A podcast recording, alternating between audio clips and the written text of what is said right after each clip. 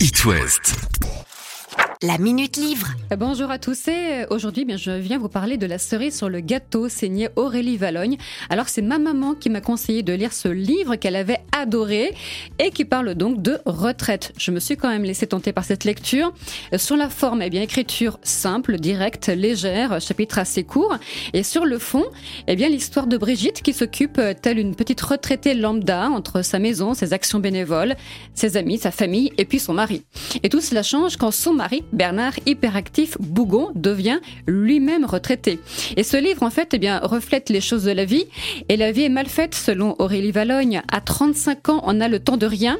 Et à 65 ans, on a du temps. Mais encore faut-il savoir quoi en faire. Et c'est tout l'objet de ce livre.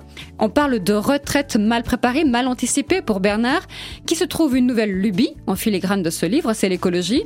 Euh, pour répondre aux défis de Paul, son petit-fils, Bernard devient écolomane, il part en guerre contre le plastique, euh, fait tout pour réduire ses déchets, économiser de l'énergie, bon, c'est bien, mais euh, c'est à l'extrême et il n'en parle pas vraiment à sa femme, il est égoïste.